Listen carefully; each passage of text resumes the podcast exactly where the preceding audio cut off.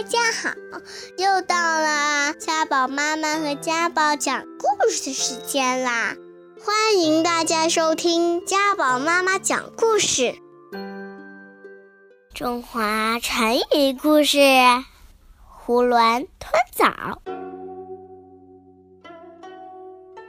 从前有一个年轻人。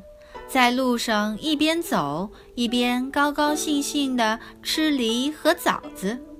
这时候，迎面走过来一位老医生。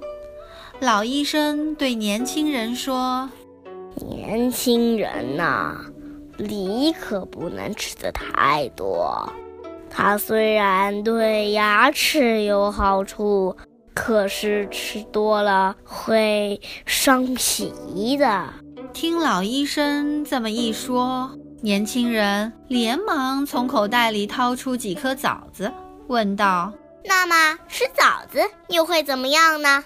老医生说：“枣子倒有补脾的作用，可是吃多了会伤害牙齿的。”年轻人听完老医生的话，皱起了眉头。